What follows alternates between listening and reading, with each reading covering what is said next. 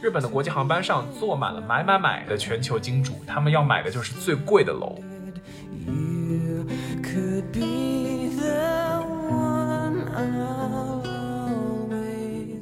他走入到了自己的回忆之中，当时他的家人都还活着，到最后看到阿黛尔站在那幅金衣女人前，想到这部电影中有一句话说：“艺术是什么？艺术就是 to keep memories alive，艺术使记忆永存。”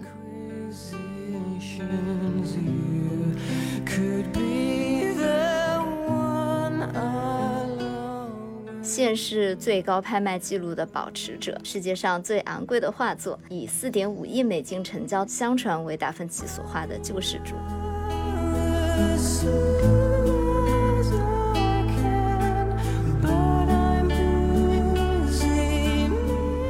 大家好，我是阿驼，我是小溪，我是央子，欢迎来到大俗小雅。大俗小雅是由三位生活在纽约、旧金山、海德堡打工人，每周陪你一起跨时差谈天说地。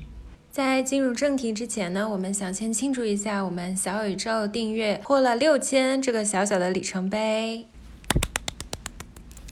嗯，之前在破五千订阅的时候呢，我们也有征集大家想要什么样的庆祝的福利，然后好多小伙伴都说想要我们出手写的明信片当做周边，就可以收集不同地方的邮戳。那我们的明信片呢，也终于做好了，我们推出了城市漫游系列的周边，算是盲盒的一个明信片吧，就会在微博和小宇宙各抽出五位听众朋友。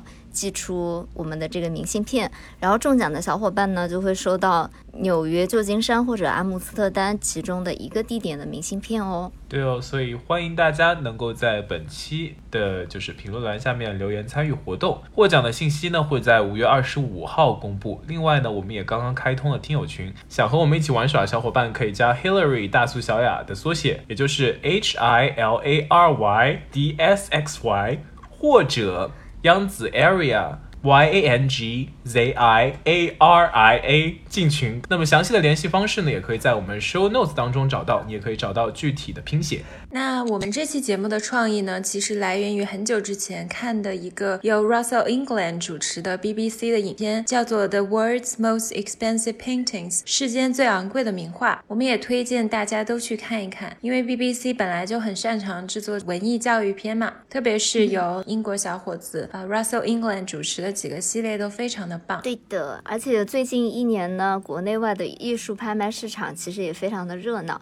而且因为新冠以后嘛，就是拍卖的形式也变得多种多样了起来。比如说有了很多什么线上拍卖啊，总的来说呢，就让拍卖这件事情有点像高居庙堂的一件事情，变得更加的亲民了。然后大家的关注度也就更高了。是的，比如说前段时间的话，就以意外一个非常低的价格，九千万美金成交的波提切利的手持圆形圣像的年轻男子，真的是非常低的价格哈，九千万美金，凡尔赛了。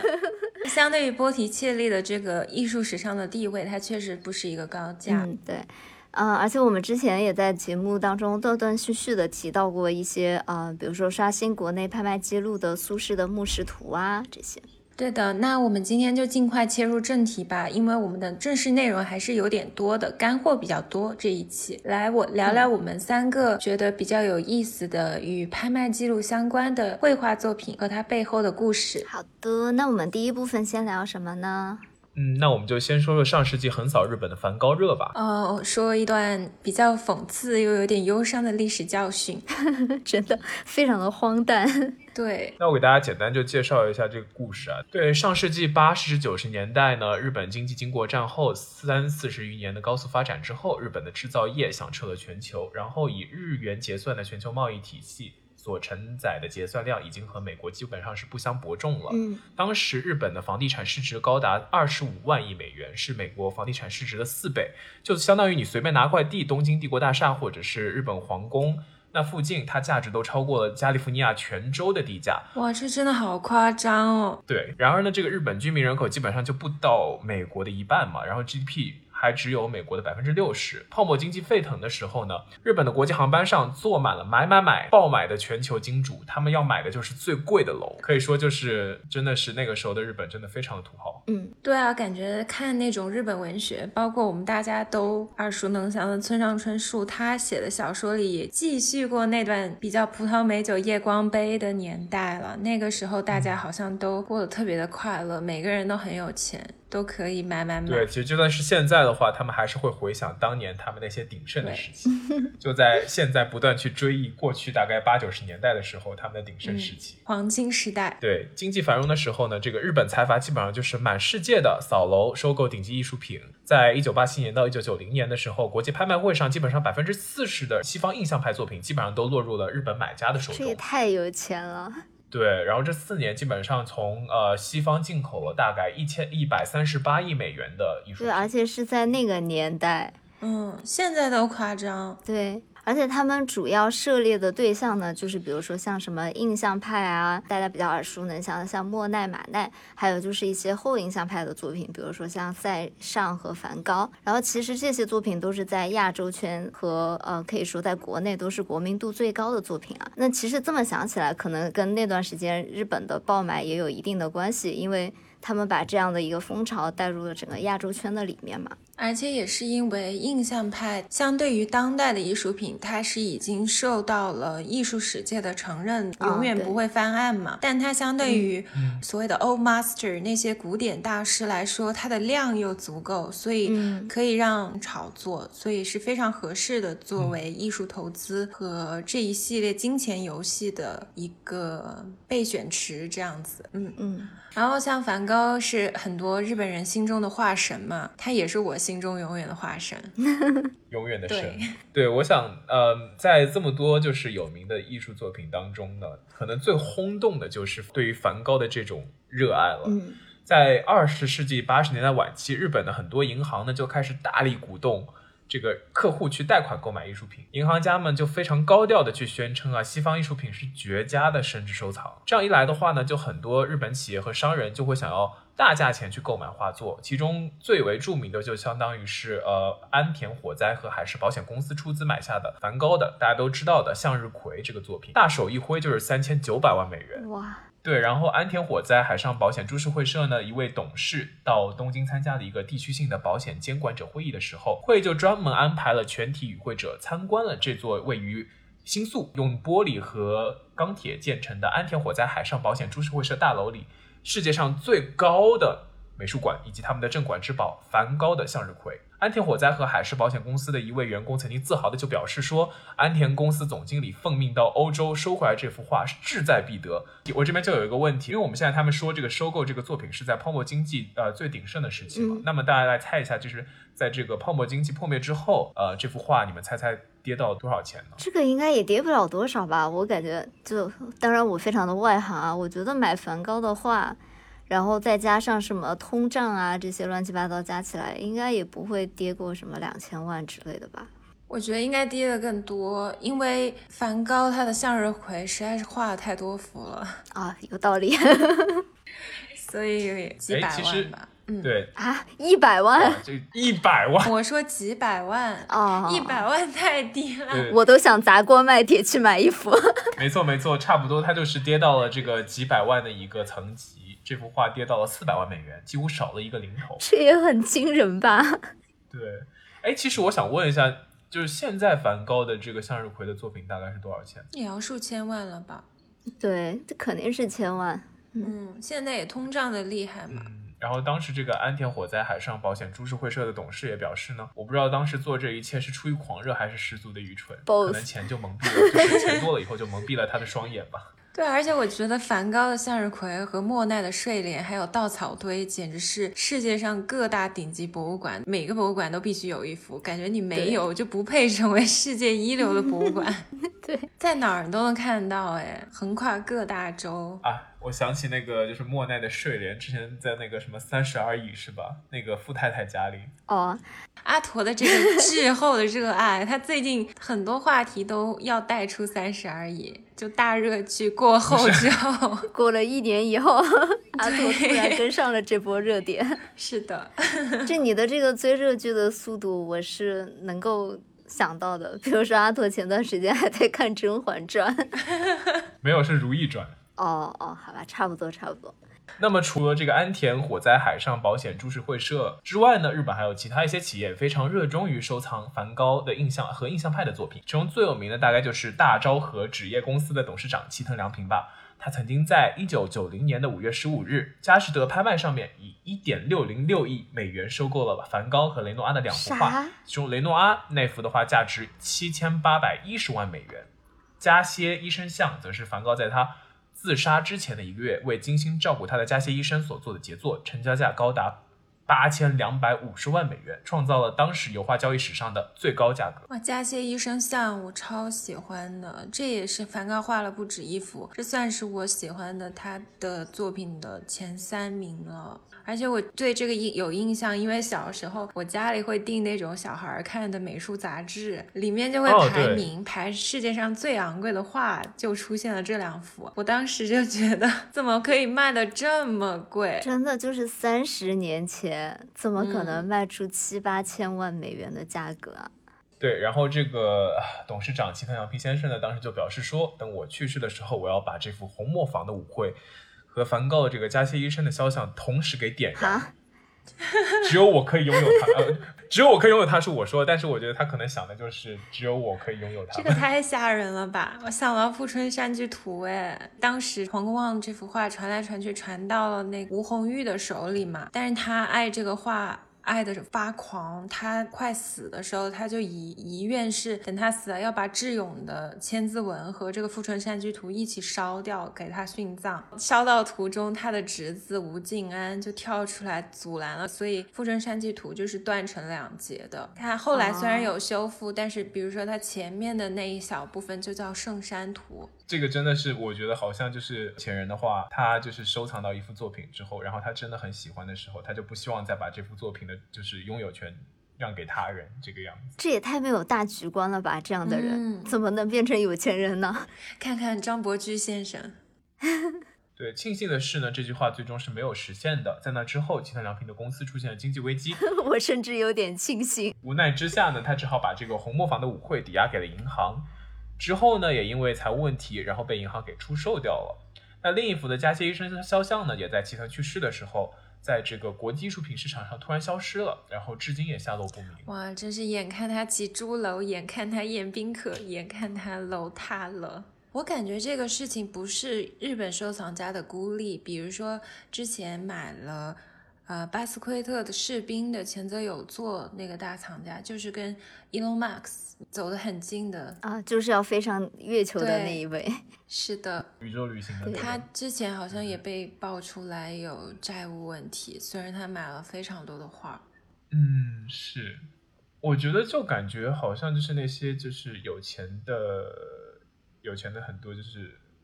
就是商人的话，他们可能会觉得说，需要通过一些购买一些艺术品，然后做一些不同寻常的事情来证明自己的价值，然后就就可以让我想象到，就是马斯洛的那个人类需求五层理论，就是尊严需求和自我实现的需求，然后这就让我想到，就是很多富人的话就会想要去用行动让别人认同自己，包括这个什么什么艺术品收藏啊，和这个和 SpaceX 签约这个太空旅行。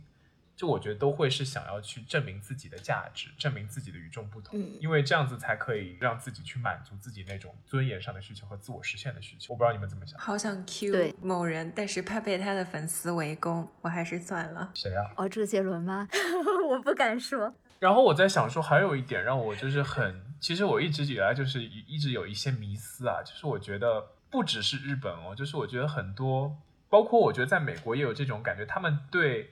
欧洲，特别是法国，就有一些法国不切实际的幻想。对对对，然后我就觉得说，就是我们这边要 Q 到一个巴黎综合症啊，就是说日本人在法国巴黎工作或者度假时发生的一种精神紊乱的状态。这么夸张吗？自杀哎，都严重到。对，然后非常有礼貌的日本人呢，因为对巴黎存在非常高的期望，但是实际接触了巴黎这个城市的巴或者是巴黎人之后，发现巴黎人他有粗鲁的一面，然后。城市也没有预期当中那样美好，然后甚至包括这个法国白人的外貌呢，也达不到理想上的预期，然后感到非常的难受跟无助。你这有一点人身攻击吧？就刚刚刚那段话来自于 Wikipedia 朋友们啊，Wikipedia 上非常客观的一段描啊，述。是 Wikipedia 在人身攻击，不是我们阿托。对对对，然后就是我其实在想说呢，就是从小到大可能受周边环境，然后比如说一些媒体啊的影响，就会觉得说法国的确是一个非常浪漫的城市，对吗？嗯，你们你们之前也会有这种感觉，对吧？我现在也有，巴黎是浪漫的城市，对。那你实际去到巴黎之后，你肯定跟你想象当中是有落差的。很大的落差。哎，其实我也没有哎，我觉得还好。真的吗？那你先讲。我就是觉得，因为我对欧美的大城市基本有一个大概的期望，就是我会对对对，我觉得最大落差的时候是我才去洛杉矶的时候，对那个落差 真的非常的大。对哦，因为我们之前在洛杉矶都是从那些什么美国的真人秀啊、电视剧里面、对对对电影啊看那些洛杉矶，他们只拍洛杉矶非常漂亮的地方，比如说比如说夜景哈，夜景就会拍那些高楼大厦，然后可能拍比弗里山庄。然后拍那些什么比弗里山庄富太太每天过怎样的生活，在海边什么晒太阳啊，什么什么的，然后遛遛狗啊之类那种，就是岁月静好的生活。直到你去洛杉矶之后，你发现整个城市就是你基本上没有车，你你基本上没有办法在这个城市活下去。然后这个城市当中，对，市中心就宛如国内的那种三线小县城的差不多的感觉吧。没有那么夸张了，但是是不安全的感觉。国内你还是很安全，无论它硬件怎样，但是在洛杉矶，包括欧美其他一线大城市，基本都有这个问题，就是天一黑你就感到害怕。我觉得晚上我是不敢在什么巴黎啊、柏林啊这样市中心去游荡，我觉得很恐怖哎。对，sorry，因为那个媒体当中都只给你看那个好的一面嘛，嗯所以就是其实你忽略很多这个城市当中其实很接地气的一个部分，包括这个城市除了那些就是富人居住的城区之外呢，也会有一些穷人居住的城区、老百姓居住的城区。那那边的话，就可能就是非常普通的，你对他的理想状态跟实际上看到的状态是有落差在那边。嗯，就是我觉得对别的国外的大城市，我的落差其实没有那么大，但是对于洛杉矶来说啊，我是真的觉得。视觉的落差都非常大，因为它就没有几栋高楼大厦，然后它的市中心都全部是那种很矮的平房，可能是因为地震啊各种原因嘛，所以我就会觉得它完全不像是一个大都市。所以我们叫落村嘛。对小县城的感嗯觉比较像。但是我们扯得比较远啊，就说了很久洛杉矶，我们还是回到这个巴黎 这个事情上。我觉得巴黎它其实不是第一眼美人，第一眼看它你会看到它很多毛病，就是有点脏乱差很多地方，但是嗯越细品你越能感受到这座城市的美好，因为它真的是一个很有沉淀的地方。文明很灿烂，走在塞纳河畔，然后包括巴黎圣母院，沿着那个河边走的时候，就像我们之前说的木星，它自带滤镜，你能够幻想在这座城市中发生过很多美好的事情，比如像伍迪·艾伦那个电影《午夜巴黎》里面，他穿越回去的时候，能够见到像海明威啊、啊菲兹杰拉德啊这些人，那种感觉是非常奇妙的，他们都曾聚首巴黎。嗯我就是觉得我因为看《午夜巴黎》看太多了，我对巴黎真的是抱有一种有一点幻想的感觉。但是当我去的时候，我就觉得好像，嗯，这个氛围不是特别对。就比如说啊，去巴黎铁塔嘛，你的想象中应该是一个很浪漫的地方，然后，嗯、就是是一个很美好的氛围感和场景吧。但是我感觉我我对巴黎铁塔其实没有任何很深的印象。你有晚上去看过吗？你对，说是埃菲尔铁塔，晚上很美呀，它那个能亮灯的时候，对我就是专门去看了亮灯，可能我觉得就是太环境太嘈杂了，就是很多很多的人不人，断有那种小哥给你贩卖 对小铁塔模型，对，就是贩卖小铁塔模型，贩卖自拍杆，贩卖啊，我觉得可能是因为那个地方有点太观光客，对，然后坐在草地上就特别特别多人，然后走来走去都是人在给你卖酒，而且我觉得就是因为巴黎不是也会有那种，就是比如说你在你你在以前的想象当中，你如果住到巴黎，你会想要住什么样的房子？那种老的小公寓，像呃 Emily in Paris 对，但你实际你会想象那些公寓内设应该是非常的，豪华。就是不会呀、我觉得它太老旧了。巴黎对，就是我在巴黎住的 Airbnb 就非常的老旧，对，所以就是你实际上看到那些老旧，跟你内心内心想到就是那种华丽的感觉有差别。嗯，但是可能我的预期跟你们不太一样吧。我我去的时候，我有这个心理建设，我还挺喜欢这种老旧的欧洲小公寓，哎，那种我是可以接受的，因为我基本都是夏天去的。我人在欧洲嘛，所以去巴黎还挺方便的。我去过好几次，中间有一次我印象特别好，因为我在巴黎住了两个星期。那个时候是为了去查资料，那些看那些博物馆。然后我当时住在蓬皮杜边上一个姑娘家里，她是自己是一个学艺术的女生，但他回家了，所以把他那个很小的一个公寓租给我，我觉得非常美好，能去看很多作品。因为巴黎有很多让人叹为观止的博物馆吧，我觉得法国菜这些也非常好吃。夏天的时候，欧洲整体来说就挺美好的嘛。对我好像对巴黎就是最美好的一个回忆吧。有一天晚上好像特别晚了，嗯，反正就是天那些都已经全部黑了，然后我们就散步到了卢浮宫。然后那个地方就完全没有人，就因为就很晚了，可能就是在午夜左右吧。真的有一种有一点点午夜巴黎的那种感觉，因为完全没有人，但是卢浮宫的灯还亮着，那个金字塔就是贝聿铭设计的那个金字塔，它本来就是透明发光的，就有一种全周围全都黑了，然后只有那个地方发着光的感觉。嗯，可能就是需要没有人的时候才才会美好吧。我还期待着今年夏天，如果疫情能够缓解，我想再去一趟巴黎。这是我现在我的心愿清单里，除了回国最想去的地方。那祝您能够成功，好吧？嗯，那我们这个扯的又有点远啊，不是我们节目的传统，总是离题。那我们回来一下，这第一部分我们大概告一段落了，那我们进入到第二个部分吧。ゆらゆらと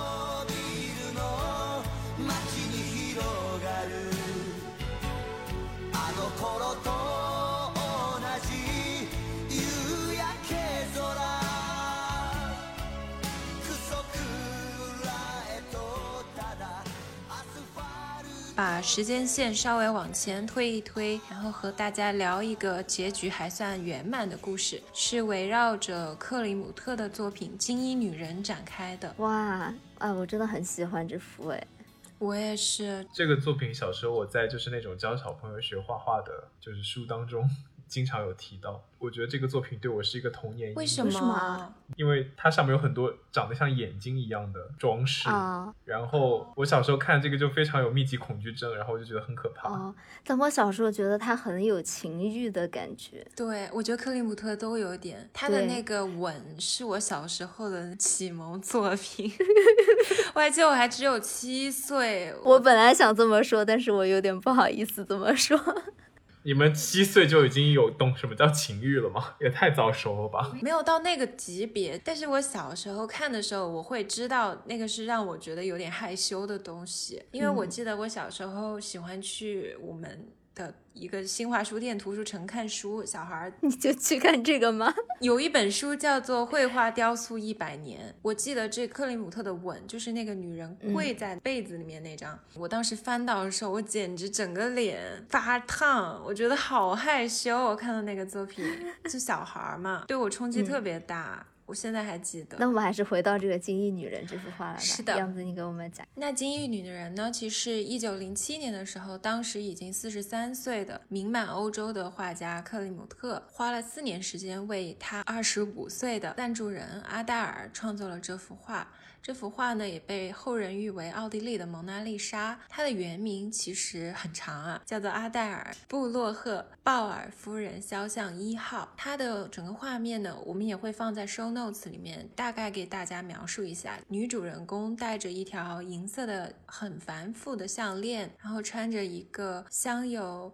拜占庭式花边的金色长袍，他的眼神有一点含情脉脉，有一点迷离，双唇红润又饱满。然后他的手有一只手是好像有点掩饰的弯曲的样子，其实是因为这个画作的主人公他有一根手指是。残疾的，啊所以才有这个奇怪的姿势。嗯顺便提一句呢，另一幅克林姆特为阿黛尔所画的肖像呢，叫做阿黛尔布洛克鲍尔夫人肖像二号。大家有兴趣的话，可以在纽约的 MoMA 去看一下。哦，这幅画我也超喜欢，我当时还买了这个书签去 MoMA 的时候。那其实我对这个精英女人印象特别深刻，是源于我大学时候的一个实习，也是我在美国第一份工作。当时在斯皮尔伯格他当年拍那个《辛德勒名单》的时候，有创一个基金会，专门收集全世界的大屠杀证词。嗯然后我当时在这个机构上班，他们就有组织我们去看这个电影，还没有上映前的，有点像那个 pre-screening 呃嗯预览。哦，对，我记得你那段时间一直在翻译那些证词，对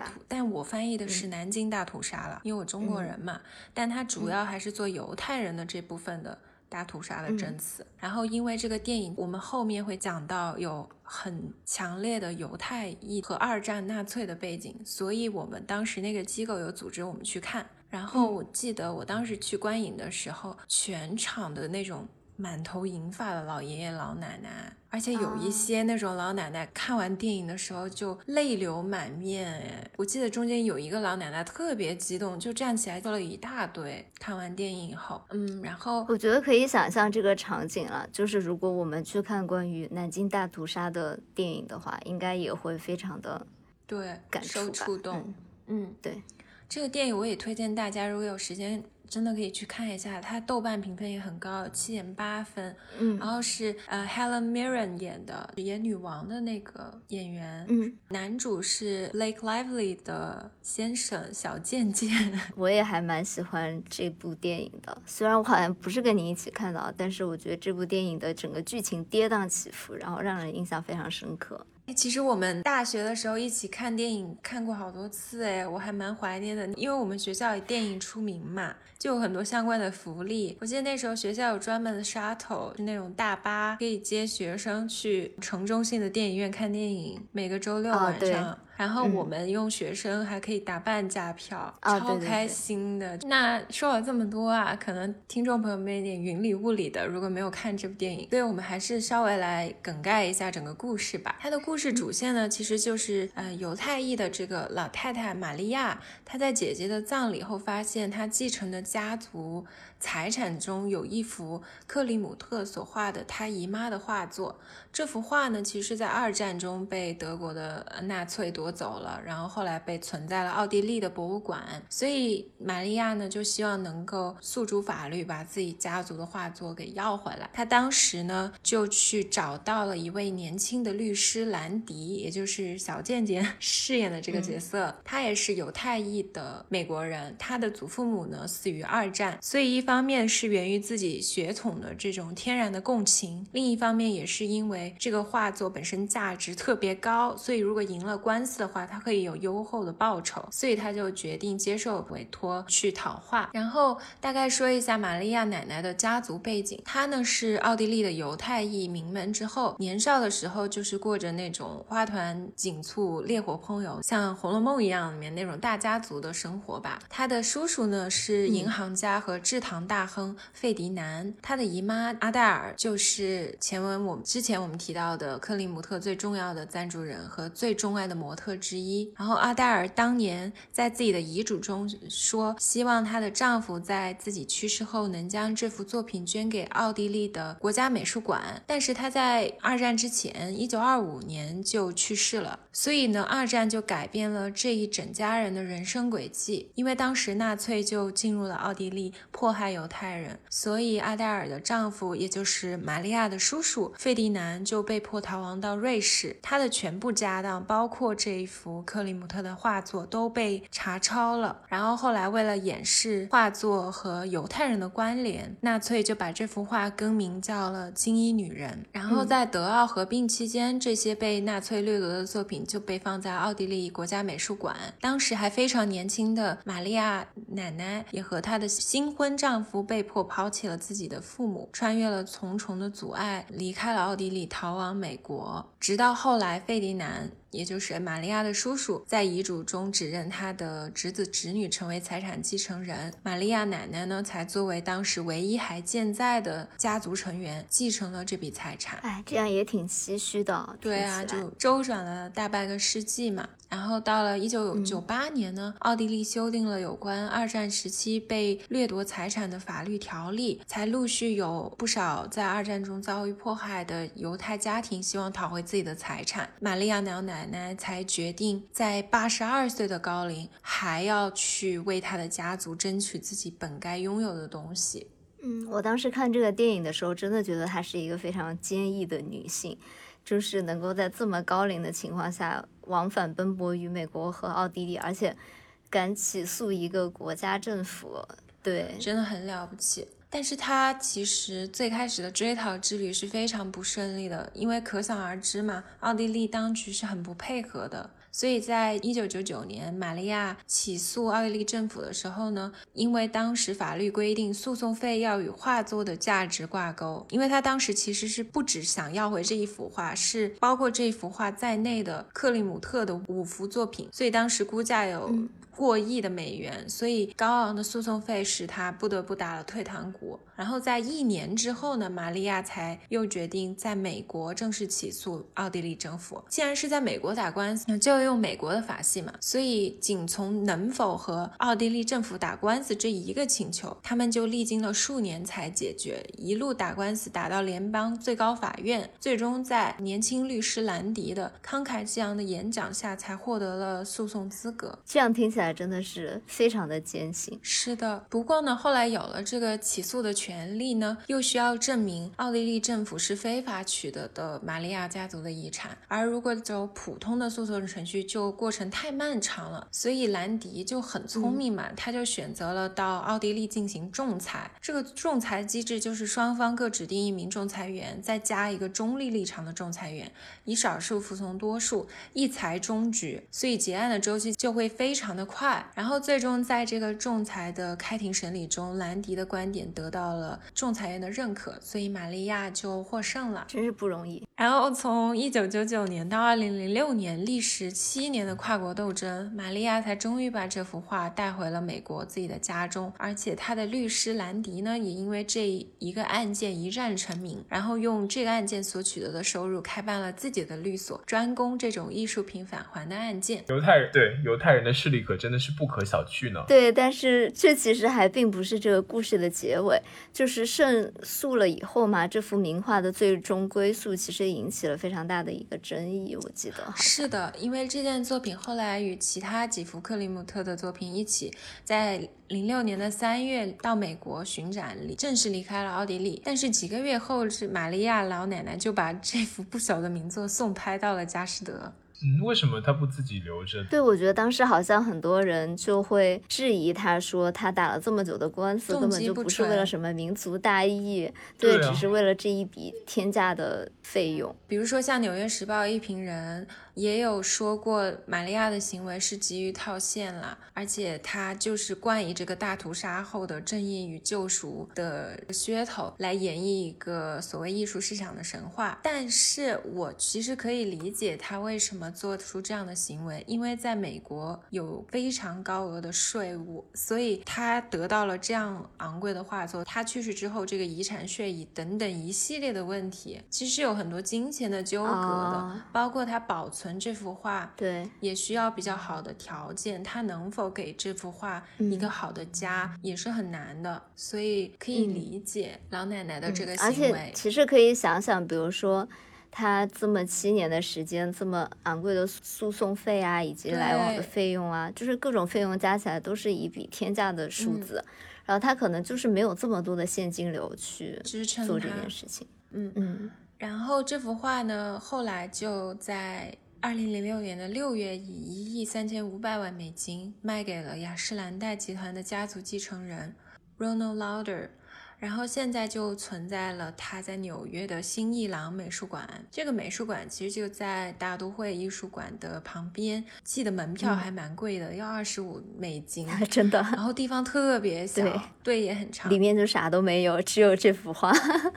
就是一个他的别墅的感觉，楼梯也很窄窄小小。嗯，对，是他自己的一个家。还有几幅克里姆特，我记得，反正就是那种装饰性比较强的画吧，但。重量级的作品就这一幅，对，我还记得我去看这幅画的过程还蛮曲折的，我几次想要进去，但是都被劝退了。就第一次好像是我跟你一起去纽约的时候吧，可能五六年前了，然后。我不知道为什么那天是我自己一个人去排队，想要去看这个画。你好像跟一个朋友去吃饭了，还是怎么的？啊，我有做这么不仗义的事吗？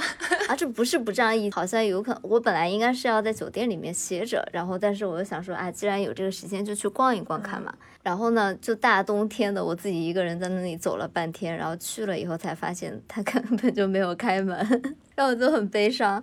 然后好像我第二次又是去纽约旅游的时候吧，也是在那个门口，就也是一个冬天，排了特别特别久，可能排了半个多小时吧。然后那个队都还有非常非常长，因为那个里面就很小，它就限流嘛。然后纽约的冬天。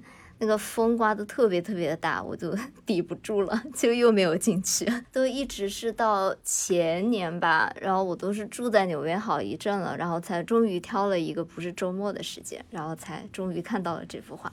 就看到的时候还是觉得真的很震撼。我真的觉得克里姆特是个很神奇的人，因为其他的一些大师画作，讲实话，比如说像蒙娜丽莎这种，我看到的时候我其实是失望的。但是像克里姆特。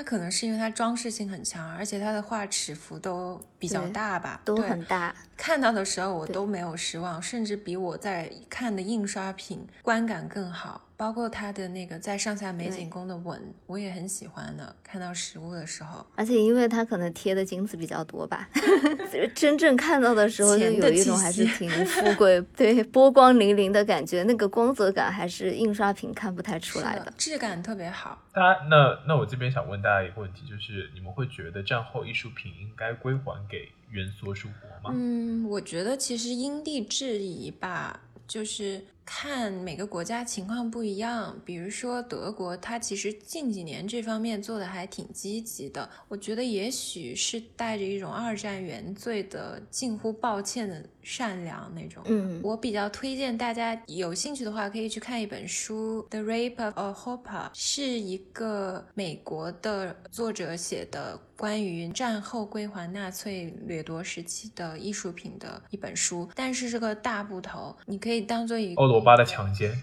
他其实是像提香啊这些艺术家也有画过这个画儿，但他只是用了这个名字了。嗯，然后它中间史料非常的完善，你去看的时候你会知道很多细节，就是关于二战之后这些 looted 所谓被掠夺的艺术品它的归还的问题啊，然后中间怎么去依循条例啊这些，还写的非常的扎实的一本书，但是趣味性不是非常高，讲实话。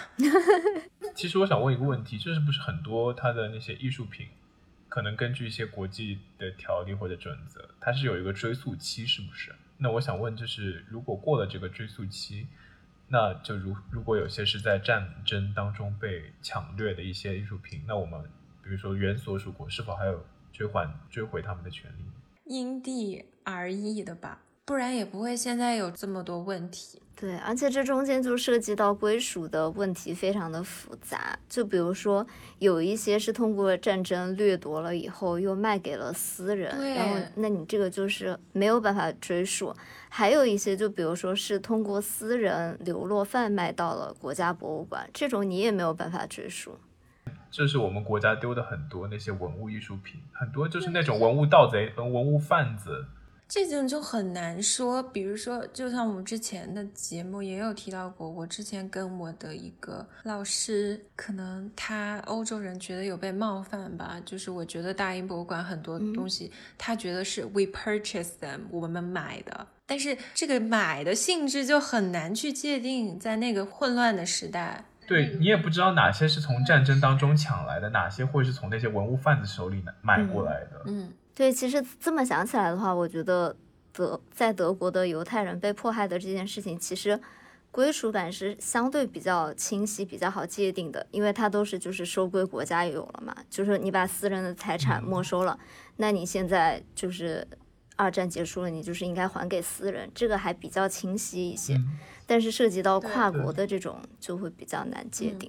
是的，那我们最后给大家补充几个印象比较深刻的这部电影的细节吧。其实第一个让我最感动的细节是，当时玛利亚这个奶奶，她年轻的时候要和自己的父母告别。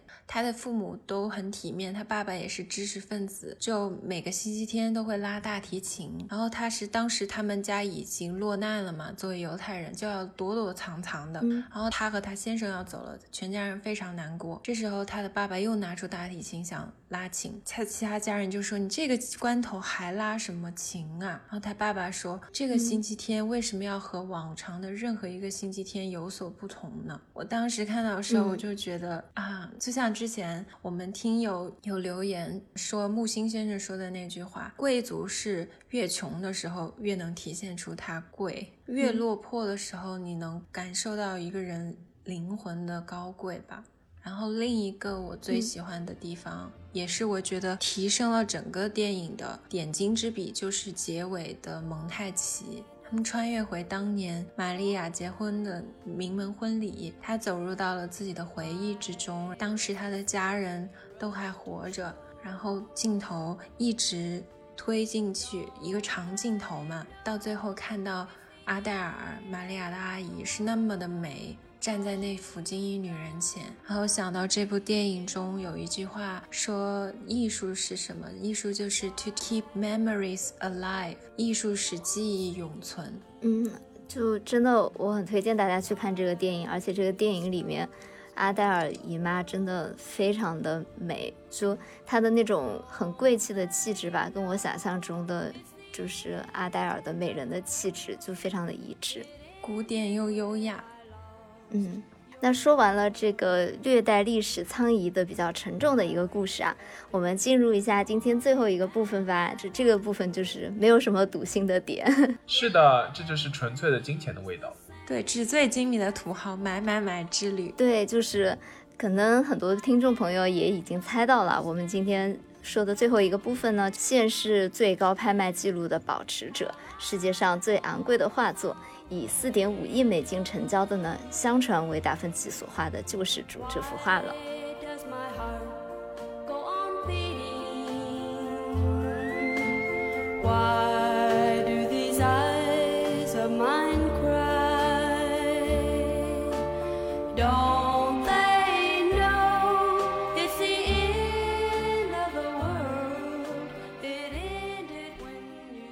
相传呢，这幅画是创造于一九四零年代晚期到十六世纪早期之间。画中的人物呢，乍一看其实有一点亦真亦假的感觉。因为耶稣的脸上的这些表情让人有一点不知所措，就是无法参透其中意味的这种感觉啊。所以呢，这幅画就获得了一个非常符合现在市场营销的美名，就叫男版的蒙娜丽莎。什么都要扯上蒙娜丽莎，金衣女人也是蒙娜丽莎。哦，对哦。然后这幅耶稣呢，就是它有一个比较特别的地方，就大家嗯看耶稣像就比较多是中世纪的那种非常传统的有金色光。环的戴着皇冠的耶稣的这样的一个形象，但是这幅相传为达芬奇的《创世纪》呢，是把耶稣描绘成一个人类的样子，就非常有那种文艺复兴的气息吧。然后这幅就是主的复制版呢，其实也是随处可见，所以呢，就是大家都很早就知道达芬奇画了一幅比较重要的耶稣画像，但是呢，就是很难追溯它到底是哪一版。那我们今天讲的这一版呢，它最早确凿的记录是它进入了英格兰查尔斯一世的收藏。这句话对于四川人来说太难了。然后那个时候的君主们呢，都非常希望借由一件这样很出色的艺术品来洗刷自己的罪孽，但是呢，事实是查尔斯一世呢也未能如愿，他还是因为叛逃罪，在一六四九年呢被砍头了。然后他那个时候留下的那些珍贵的文艺复兴时期的艺术作品呢，都被当时的联联邦政府收买，以偿还他欠下的这些债。然后从那以后呢，其实这幅画就经历了不少的曲折，有非常长的一段时间，大家都觉得这一版并不是达芬奇本人所作。这一部分呢，是源于这幅画作其实经历了一次不幸的魔改，就是一位不知名的修复师呢，他可能认为达芬奇原画作的这个人脸啊，作为上帝之子。就是显得气势不足，因为我们之前也说到了嘛，他长得就像是一个呃文艺复兴时期的，简单说，他就像个人，不像个神。对，所以呢，这个修复师呢就给他加了一撮小胡子。哎，这个审美真的是 想到了乾隆地主家的傻儿子。所以呢，一直到一九五八年，这幅画再次出现在苏富比的拍卖会上的时候呢，大家都觉得这是一幅赝品。所以就以四十五英镑的价格出售。当年买画的人都是什么神仙运气啊！而且我不得不说，苏富比和佳士得的营销能力真的有点差距哎。之前我们提到那个波提切利最近没有拍的特别高的画，也是苏富比拍的。哦，也是在苏富比吗？对，你看佳士得就拍出四点五亿美元的救世主。哦，真的。对。所以呢，在消失了近半个世纪以后。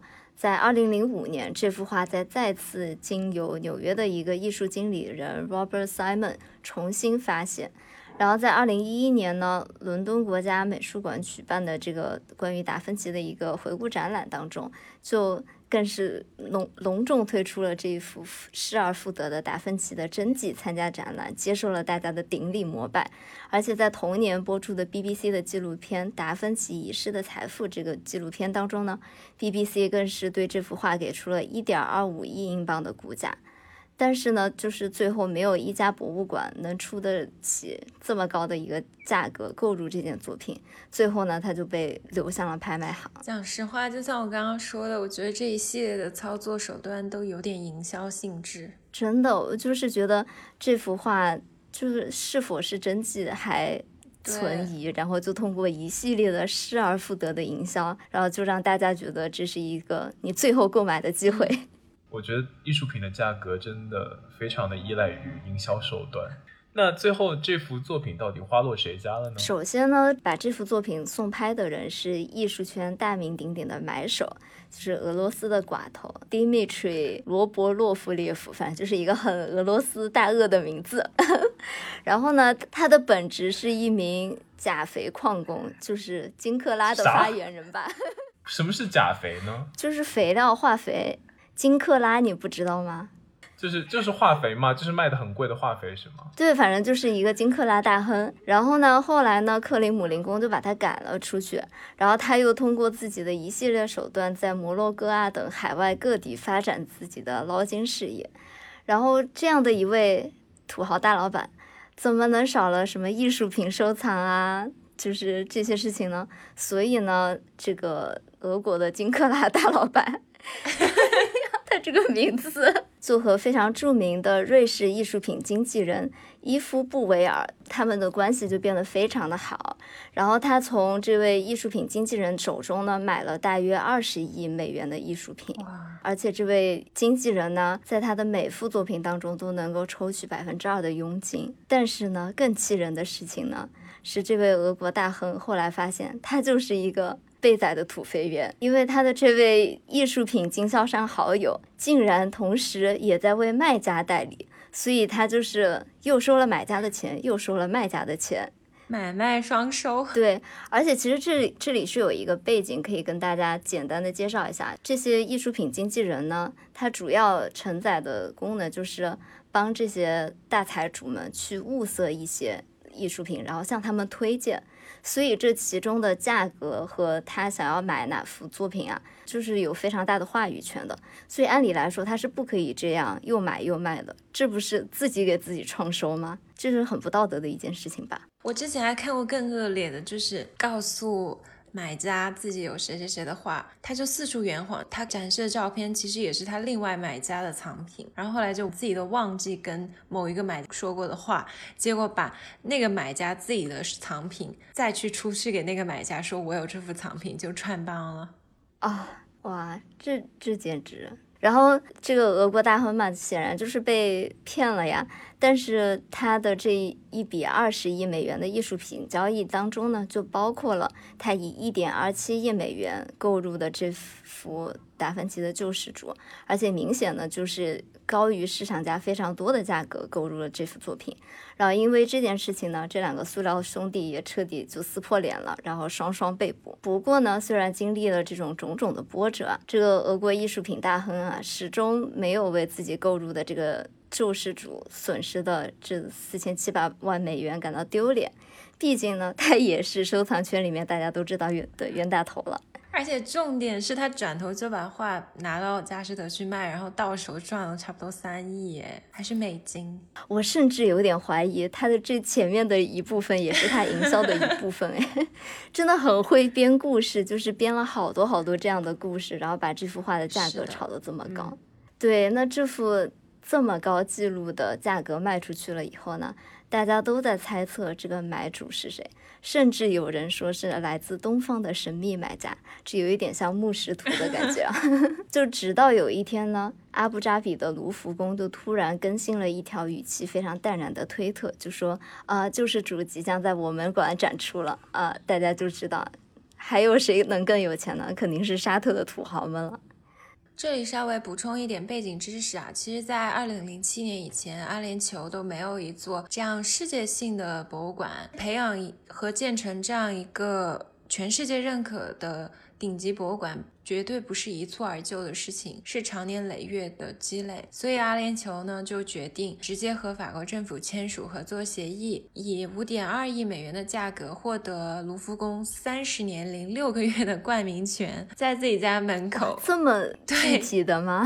建一个卢浮宫分馆？哎，我我不知道这个哎，我觉得这个也太……原来这个冠名权还可以卖的。我当时看到这个新闻，我就有想说，大都会不是一直在缺钱吗？他们应该搞。这种事情，对啊，他们也可以卖啊，卖给中国某个地方，肯定也出得起这个钱啊，太厉害。后来除了这个操作呢，阿联酋政府还先后斥资了六点五亿美元，邀请一个法国的建筑师设计了造型奇异、瑰丽的阿布扎比卢浮宫，感觉他们就是要法式全套。对。我在这里稍微给大家介绍一下这个法国的建筑师啊，他的比较擅长的风格呢，就是用非常多小的 panel，就是一些小的小的板的构件来做建筑的这个立面的表达。反正呢，一个字就是说，他的楼都非常的贵，因为它的每一个 panel 都是长得不一样的，建筑的每一个部分呢都需要特殊的定制。然后他最近呢还被起诉了，就是因为他的一栋楼的估价。他在做设计的时候给甲方的报价是比较低的，然后经过了好几年的建造以后，这个费用就越来越高，越来越高，而且完工的时间又越推越后，越推越后，所以就是不是一般人能够请得起这个设计师的。感觉扎哈也是啊，对。但是呢，这样的设计师就非常符合阿联酋的这个需要，很豪的风格，土豪的风格了。对，而且我觉得真的挺美的。我看之前有通稿说。它那个建筑有光雨的效果，因为可以透光下来，就像丛林中的那种感觉，特别美，那种光晕。对，然后除了这个。建建筑呢？阿联酋政府还大手一挥，又拿了七点五亿美元去租借法国十二家博物馆和艺术机构的藏品，包括一些大家都知道的顶级的美术馆，比如说卢浮宫、蓬皮杜、奥赛，还有菊园。然后我们刚刚提到的达芬奇的救世主呢，也就是作为阿布扎比卢浮宫落成的首展的最重量级的镇馆之宝出场。不过呢，这件作品其实也不是由阿布扎比的卢浮宫买下的，它的真正的买主呢，其实是沙特阿拉伯王室的远亲拜德尔王子。我正很羡慕他们远亲的王子 也能有这样的财力背景。对，然后呢，他只是同意将这幅画出借给了阿布扎比的卢浮宫。我也觉得是中东的这个皇室真的是非常的土豪。不过，就像我们刚刚说的。这个竞拍和出售救世主的操盘手佳士得是一顶一的营销大师。首先，达芬奇在艺术史上的地位是不可动摇的嘛，文艺复兴三杰，他甚至可以说是三杰中最出名的那一位吧。然后，其次他的传世作品又非常的少，就是只有不到三十幅。这样一来呢，就给这个救世主奠定了拍出不具可比性的高价的条件和先机。嗯，而且讲实话，你现在要去市面上再找一。达芬奇也没有这个机会了呀，这不是失而复得，只能演这一次。对，而且毕竟人家达芬奇动不动就会去坐个 飞机啊、大炮呀玩一玩，也没有时间全身心搞艺术。艺术只是他的副业。对，靠拍卖这些东西的 commission。真的可以养活你说佳士得吗？佳士得肯定可以啊，佣金很高。对啊，他这简直是三年不开张，对，开张吃三年。可是我在想说，因为像这样的，像达芬奇这样的作品，不是很难得会有这样的作品，所以就我的意思就是说，他们有没有就是能够比较稳定的这种现金流？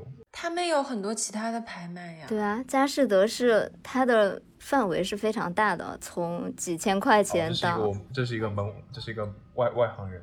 外行人的问题啊，对，就是佳士得是从几千块钱到几亿都都可以拍的，它的范围非常大。那他们一般收佣金收大概百分之多少？应该 case by case 吧，就他不可能说我都收百分之二，这种创世纪也收百分之二，这这肯定不不可能。对啊，之前这个波提切利的画儿也是跟苏富比谈了很久，关于这个佣金分成啊这些。所以呢，就是佳士得就会。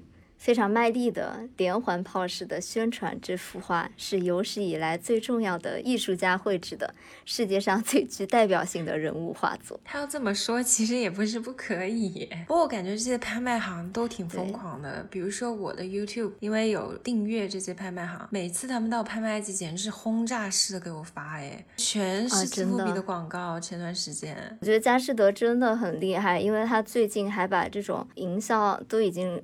触手升级到了一些 KOL 和 Instagram 上面的网红，就他之前拍很多拍品的时候，都会找这些 Instagram 上面的网红去先看，然后这样就激起大家购买的欲望。对，那么我这边要补充最后的一个小知识点，这幅救世主呢，其实在阿布扎比的卢浮宫信誓旦旦的展出之后呢，又神神秘秘的消失了，背后的故事甚至涉及到特朗普的通俄门以及。大型洗钱活动和政治阴谋论，好我们这个小破台呢就不涉及这种就是非常你快暂停，你快暂停，狗头保命。那我们今天呢聊的主要就是以西方艺术为主了，而且侧重说了一说现当代的拍卖故事。如果大家有兴趣的话，我们也可以在这里挖个坑，聊一聊中国艺术有关的。有意思的拍卖，比如说像赵无极啊、齐白石啊等等。我对木石图也很感兴趣。嗯，木石图我们上次有稍微说过了嘛。嗯嗯。但以后我们也可以多点说说什么十面灵璧图啊这种。嗯，对，就是大家有想要了解的作品呢，也可以在留言里面告诉我们。希望大家都早日变成能够买得起创世主的人。这个太难了。救世主他当年也出现过四十五英镑的时刻啊！希望我们都能成为那个好运的人，捡个大漏，慧眼如炬。